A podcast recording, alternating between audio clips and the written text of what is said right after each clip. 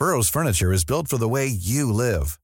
From ensuring easy assembly and disassembly to honoring highly requested new colors for their award-winning seating, they always have their customers in mind. Their modular seating is made out of durable materials to last and grow with you. And with Burrow, you always get fast, free shipping. Get up to 60% off during Burrow's Memorial Day sale at burrow.com slash ACAST. That's burrow.com slash ACAST. burrow.com slash ACAST. Benjamin Netanyahou exclut tout cessez-le-feu dans la bande de Gaza. Les bombardements et les opérations terrestres de Tsahal s'intensifient. L'armée israélienne reste déterminée à anéantir le Hamas et à délivrer les otages. En France, le vice-président du CRIF dénonce une chasse aux juifs. La communauté est de plus en plus prise pour cible. De nouveaux tags antisémites ont été découverts à Saint-Ouen ou encore à Issy-les-Moulineaux. Plus de 800 actes antisémites ont été recensés dans le pays depuis l'attaque du 7 octobre. La langue française est notre ciment. Déclaration d'Emmanuel Macron. Au château de Villers-Cotterêts, le président de la République a inauguré son grand projet culturel. L'occasion de tacler l'écriture inclusive. Le Sénat a adopté une proposition pour l'interdire. Et puis, trois enquêtes ont été ouvertes après les violences qui ont conduit à l'annulation du match OM-OL dimanche soir. Le bus des joueurs lyonnais a été caillassé. Une ITT de 30 jours a été délivrée à leur entraîneur, Fabio Grosso, blessé au visage. On y revient dans le JT Sport.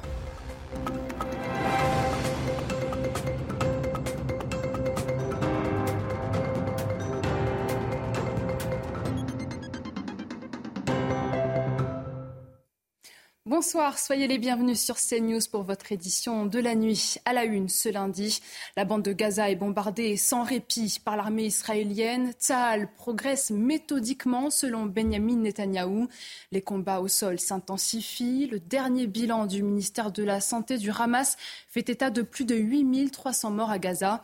Les dernières précisions avec nos envoyés spéciaux Régine Delfour et Thibault Marcheteau toute cette journée euh, de lundi avec euh, Thibault Marcheteau, nous avons pu constater euh, que les combats s'intensifiaient dans la bande de Gaza pour des raisons de sécurité. Nous ne pouvons pas vous révéler notre position, mais nous sommes à moins de 2 km au nord-est de la bande. Alors, avec Thibault Marcheteau, nous avons entendu de nombreux tirs d'obus de mortier, mais aussi des tirs de mitrailleuses lourdes. Cela signifie qu'il y avait des combats au sol. Nous entendions aussi des avions de chasse, mais aussi des drones. Nous avons vu euh, d'épais euh, nuages de fumée puisqu'il y a eu des bombardements avec euh, les hélicoptères de combat. Alors, en représailles de ces intenses bombardements, il y a eu des salves de roquettes qui ont été tirées par le Hamas sur Israël dans le nord, dans le sud, mais aussi dans le centre. Et pour la plupart de ces roquettes, le dôme de fer a pu intercepter ces roquettes. Il n'y aura pas de cessez-le-feu dans la guerre contre le Hamas, a déclaré Benjamin Netanyahou ce lundi. Même son de cloche du côté de la Maison-Blanche. On écoute le Premier ministre israélien. Nous sommes en pleine guerre. Nous avons fixé un objectif clair, détruire les capacités militaires et gouvernementales du Hamas. Nous procédons de manière systématique. Les appels au cessez-le-feu sont des appels à la capitulation d'Israël devant le Hamas, devant le terrorisme, devant la barbarie. Cela n'arrivera pas. Soulagement pour le colonel Ori Megidish. L'armée israélienne a libéré la soldate retenue en otage par le Hamas. Elle avait été enlevée dans la base militaire de Nahal Oz, à la frontière sud de Gaza. La jeune femme a pu retrouver sa famille dans la ville de Kiryat Gat, au sud d'Israël. En revanche, au moins 239 personnes se trouvent toujours entre les mains du Hamas, qui a publié une vidéo dont vous pouvez voir une capture Trois femmes représentées comme des otages. L'une d'elles appelle le Premier ministre israélien à conclure un échange de prisonniers avec les terroristes pour obtenir leur libération. En Israël, plus de 1400 personnes ont été tuées depuis le début de la guerre. Parmi ces victimes, Shana Louk, 23 ans. Le ministère israélien des Affaires étrangères a confirmé la mort de la jeune femme kidnappée par le Hamas le 7 octobre. Sa famille, dévastée, avait appelé les autorités à l'aide. Le récit de Célia Gruyère. C'est un sort tragique pour la jeune Shani Louk. Sa mort a été confirmée ce dimanche par les autorités israéliennes dans un message sur les réseaux sociaux. Nous sommes dévastés d'annoncer que le corps de Shani Louk, germano-israélienne de 23 ans, a été retrouvé et identifié. Nos cœurs sont brisés. Que sa mémoire soit une bénédiction. Elle avait été enlevée le 7 octobre dernier alors qu'elle participait à la rêve party dans le désert de Negev où le Hamas a tué 270 personnes. La jeune femme apparaît alors dans une vidéo. On la voit à moitié dénudée à l'arrière d'un pick-up. Elle est allongée face contre terre, visiblement inconsciente, entourée d'hommes armés. Sa mère, Ricarda Louk, l'avait reconnue notamment par ses tatouages et sa coiffure. Elle avait alors multiplié les appels à l'aide. On m'a envoyé une vidéo où j'ai clairement pu reconnaître ma fille. Elle était inconsciente dans la voiture avec les Palestiniens. Je demande de l'aide et des informations à ce sujet. Je vous remercie. Son corps n'a pas été retrouvé. Seul son crâne et des fragments d'os l'ont été et son ADN a pu être identifié. Selon sa mère, Shani Louk aurait pu être tué dès les premières heures de l'attaque, le 7 octobre dernier. Selon l'ONU, le système actuel d'aide à la bande de Gaza est voué à l'échec. La Maison-Blanche juge possible d'arriver prochainement à faire entrer 100 camions par jour d'aide humanitaire. Pour l'heure, si les équipes de la Croix-Rouge restent mobilisées, la situation dans les hôpitaux est de plus en plus critique. Karine Bouteloup et Adrien Spiteri. Au pied d'un camion, des employés réceptionnent des dizaines de cartons devant l'hôpital de Cagnones au sud de la bande de Gaza. À l'intérieur, de l'aide médicale livrée par le Comité international de la Croix-Rouge. Bien trop peu pour Racha, l'une des infirmières de l'organisation humanitaire qui accompagne le convoi. C'est une goutte d'eau dans l'océan, mais c'est le troisième camion que nous déchargeons aujourd'hui. Hier, nous avons également livré du matériel pour l'hôpital à Nadjar à Rafah et l'hôpital européen. Il faudrait 100 camions par jour, selon l'ONU. Un peu plus de 80 seulement sont passés en 10 jours. Alors à l'hôpital de Cagnones, où les blessés ne cessent d'arriver, cette aide est précieuse. Racha et ses collègues prendront ensuite la direction du nord de l'enclave palestinienne où la situation est encore plus préoccupante. Dans Gazaville, les bombardements de l'armée israélienne s'intensifient. L'hôpital Al-Quds, l'un des plus grands de la bande de Gaza, est saturé selon son directeur. Le nombre de résidents à l'hôpital se situe approximativement entre 12 000 et 14 000 personnes. Ce chiffre évolue chaque jour en plus des services de l'hôpital et de l'unité de soins intensifs, nous avons près de 60 patients ainsi que 800 blessés qui sont soignés au service des urgences. L'hôpital souffre cruellement du manque de médicaments et de matériel. Certaines opérations chirurgicales sont désormais réalisées sans anesthésie. Après plus de, trois, semaines de guerre entre Israël et le Hamas, Vladimir Poutine accuse les États-Unis d'être responsables du chaos mortel au Moyen-Orient. Lors d'une réunion gouvernementale, le président russe a par ailleurs évoqué l'assaut survenu dimanche soir au Daghestan. Les événements survenus hier soir à Maratchkala ont été provoqués, y compris par le biais des réseaux sociaux, notamment depuis l'Ukraine, par des agents des services spéciaux occidentaux.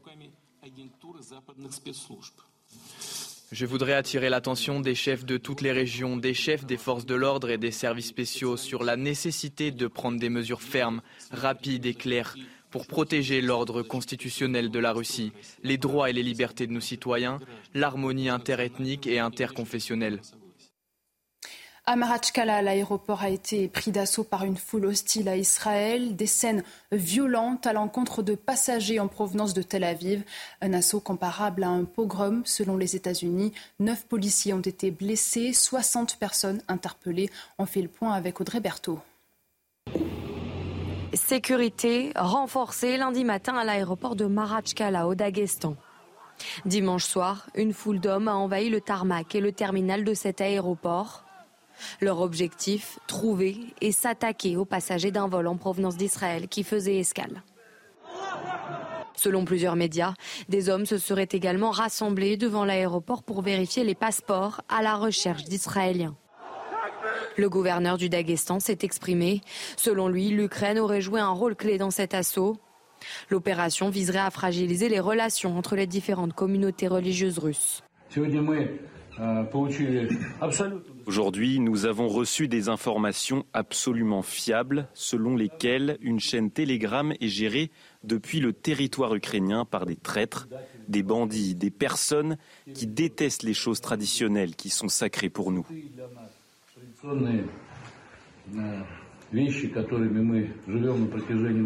Pour le porte-parole de la diplomatie ukrainienne, ces accusations sont une tentative de rejeter la responsabilité sur Kiev. Le conflit entre Israël et le Hamas traverse les frontières. Des tags antisémites ont été constatés à Saint-Ouen. Plusieurs étoiles de David taguées sur les murs d'une habitation. Le maire de la ville a exprimé sa solidarité à la famille. Dans un communiqué clair, les auteurs devront être sanctionnés par la justice avec la plus grande sévérité. Une situation préoccupante pour les Français. Il y a beaucoup de gens qui étaient euh, très très très très choqués. Moi j'avoue que je, je comprends pas l'intérêt de faire des trucs pareils en fait, c'est juste, euh, c'est juste attiser la haine. La connerie humaine a toujours été là, euh, là on la voit un peu plus, mais euh, je pense pas qu'il y ait moins de, de, gens, de gens cons en fait. voilà, malheureusement. Ça, ça me choque. J'aime pas.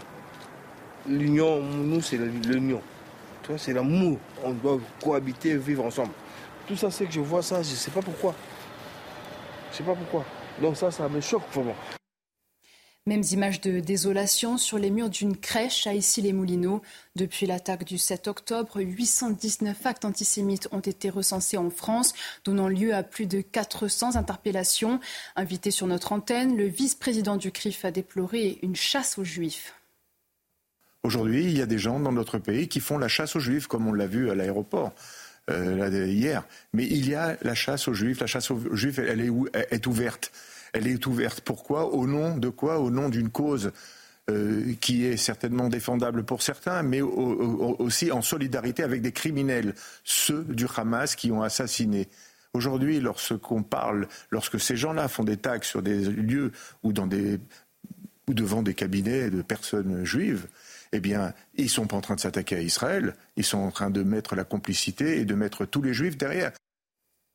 Un rabbin menacé par un homme sur TikTok, des mots glaçants. L'individu qui incitait à attaquer des lieux de culte juifs a été interpellé et placé en garde à vue. Retour sur les faits avec Marine Sabourin.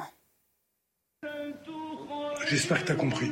Le nom et l'adresse d'un rabbin divulgués sur les réseaux sociaux par cet homme interpellé ce week-end.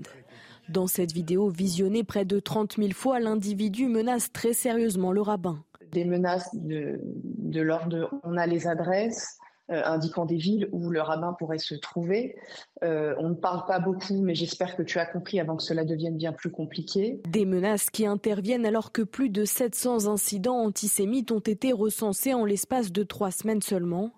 Des actes qui visent désormais la communauté religieuse. Ce sont des hommes de foi euh, qui ne euh, sont pas concernés normalement par ce type euh, de comportement et se retrouver au plein milieu de menaces aussi graves et aussi dangereuses, aussi angoissantes, bien évidemment, ce n'est pas leur quotidien, mais confiants, confiants parce que justement la police est intervenue, parce que la justice est saisie. Dans ces vidéos publiées sur TikTok, l'individu ciblait également des lieux de culte juifs se filmant notamment devant des centres culturels israélites de la région parisienne.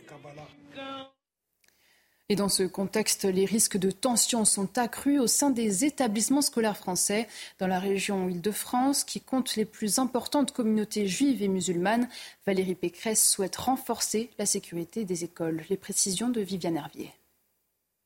Au lendemain de l'assassinat du professeur Dominique Bernard à Arras, le plan Vigipirate était relevé au niveau le plus élevé, urgence attentat. Désormais, les élèves se présentent sac ouvert devant un adulte qui effectue un contrôle visuel.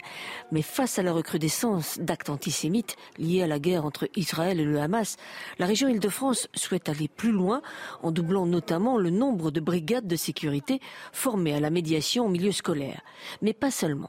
Il n'y a aucune limite budgétaire, financière pour nous en matière de sécurité des lycées. Toutes les demandes qui nous sont faites par n'importe quel lycée eh bien, sont satisfaites à 100%. Qu'il s'agisse de caméras, qu'il s'agisse de portiques, de, travaux de sécurisation, de, de sas d'entrée, Parmi les autres mesures demandées, il y a le floutage sur Internet des photos des établissements scolaires. La plupart disposent de sites web sur lesquels on peut effectuer une visite virtuelle des lieux. L'idée, c'est évidemment que les informations d'accès dans les lycées ne soient pas accessibles à n'importe qui, ne soient pas visibles depuis simplement Internet, qu'on ne puisse pas eh faire des repérages, évidemment, à l'extérieur. Enfin, l'idée de relier par un bouton d'appel d'urgence les lycées au commissariat fait son chemin, avec toujours la même préoccupation, intervenir au plus vite en cas d'alerte. Dans le reste de l'actualité, la France insoumise va déposer une nouvelle motion de censure. Elisabeth Borne a déclenché un énième 49.3 sur la partie dépenses et sur l'ensemble du projet de budget de la sécurité sociale pour 2024. Une annonce après l'échec de deux motions de censure sur la partie recettes, l'une déposée par le Rassemblement national, l'autre par la gauche. C'est à Villers-Cotterêts dans l'Aisne que se déroulera en 2024 le sommet de la francophonie. Ce lundi, Emmanuel Macron a inauguré son grand projet culturel, la Cité internationale de la langue française. Dans son discours, le chef de l'État a taclé l'écriture inclusive. Yael Benamou. C'est dans ce château de Villers-Cotterêts qu'Emmanuel Macron est venu inaugurer son grand projet culturel. Pour le président de la République, la langue française bâtit l'unité de la nation. On voudrait renvoyer les communautés dos à dos, les religions, les origines. La langue française est un ciment. Et elle explique très bien notre rapport, tout à la fois à la nation et à la République. La langue, objet d'unité, objet également de désaccord, Emmanuel Macron dénonce l'écriture inclusive qui notamment vise à rendre le féminin plus visible. Dans cette langue, le masculin fait le neutre. On n'a pas besoin d'y rajouter des points au milieu des mots ou des tirets. Il souhaite aussi faire vivre les langues régionales. C'est pourquoi je veux que nos langues régionales soient encore mieux enseignées et préservées, qu'elles trouvent leur place dans l'espace public en un juste équilibre entre leur rôle d'ancrage de langue régionale et le rôle essentiel de cohésion de la langue nationale. Cette inauguration comporte une dimension politique. Ce projet du président Macron voit le jour dans une ville dirigée par le Rassemblement national. Un projet nourri d'une volonté de reconquête de ce territoire. Le Sénat a d'ailleurs adopté une proposition de loi pour interdire l'écriture inclusive. Le texte sera ensuite inscrit à l'ordre du jour de l'Assemblée nationale pour une éventuelle adoption définitive. Gérald Darmanin reporte de quelques semaines son déplacement à Mayotte, prévu mercredi et jeudi. En cause, la tempête Kiaran touchera la côte atlantique mercredi en fin de journée. Le ministre de l'Intérieur coordonnera donc, entre autres, la sécurité civile. Philippe Vigier, ministre délégué aux Outre-mer, a lui été chargé de se rendre à Mayotte pour notamment travailler sur la question de l'eau. Enfin, la prestigieuse cérémonie du Ballon d'Or a eu lieu ce soir à Paris. On en parle dans le JT Sport. Après l'annulation du match OM-OL dimanche soir suite au caillassage du bus des joueurs lyonnais, trois enquêtes ont été ouvertes pour violence volontaire en réunion avec préméditation, une seconde visant des supporters lyonnais pour provocation à la haine raciale et injure à caractère racial, et une troisième pour violence volontaire en réunion sans ITT et dégradation en réunion. Écoutez le procureur de la République de Marseille.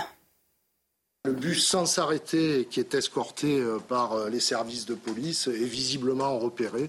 Et là, il y a, un, déchaînement de violence et les supporters environnants euh, se saisissent d'un certain nombre d'objets. On a d'ores et déjà déterminé une bouteille en verre et les jettent sur le bus du staff et des joueurs de l'Olympique lyonnais. La vitre avant droite, comme vous l'avez pu la constater, est brisée.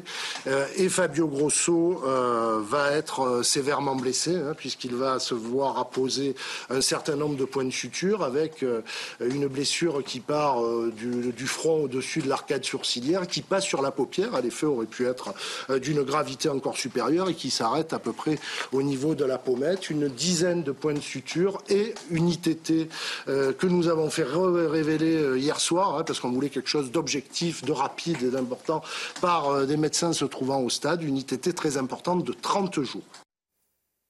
Huitième ballon d'or pour Lionel Messi lors de la 67e cérémonie. Il succède donc au Français Karim Benzema. L'Argentin avait notamment remporté la Coupe du Monde au Qatar avec sa sélection nationale la saison dernière. La Pulga a reçu son trophée des mains de David Beckham.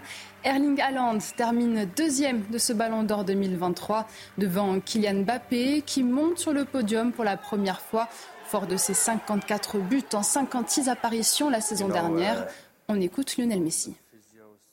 Y yo creo que esto es un, un regalo para, para todo el grupo, todo el cuerpo técnico y para toda la gente de Argentina después de, de, de lo que conseguimos.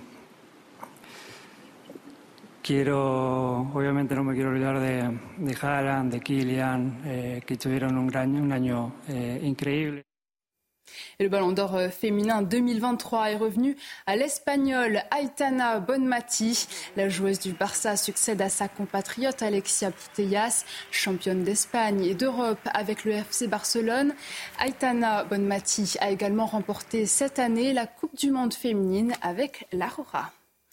Une Coupe du Monde féminine marquée par l'affaire Luis Rubiales, l'ex-patron de la Fédération espagnole de football, annonce faire appel de sa suspension par la FIFA.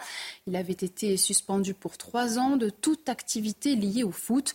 Pour rappel, Luis Rubiales avait embrassé par surprise sur la bouche Jenny Hermoso, joueuse de l'équipe espagnole, après son sacre mondial on enchaîne avec euh, du tennis et le premier tour du Masters 1000 de Paris-Bercy. Adrian Manarino était sur les cours ce lundi. Le numéro 1 français s'est incliné face à Botic Van de Zan de issu des qualifications 6-4, 7-5, coupable de nombreuses fautes directes. Le tricolore s'est incliné pour la huitième fois au premier tour à Paris-Bercy. Le néerlandais affrontera au prochain tour l'américain Tommy Paul. Un autre Français éliminé ce lundi à Paris-Bercy, malgré euh, trois balles de match dans le tie-break du dernier set. Richard Gasquet s'est incliné 0-6, 6-2, 7-6 face à Tommy Paul. C'est la cinquième défaite de suite du Biterrois au premier tour d'un tournoi ATP. C'est la fin de ce journal. Merci de l'avoir suivi. L'information continue sur CNews. Dans un instant, nous reviendrons sur la situation dans la bande de Gaza où les bombardements s'intensifient. Benjamin Netanyahou prévient il n'y aura pas de cessez-le-feu. A tout de suite. Retrouvez tous nos programmes et plus sur cnews.fr. Selling a little or a lot?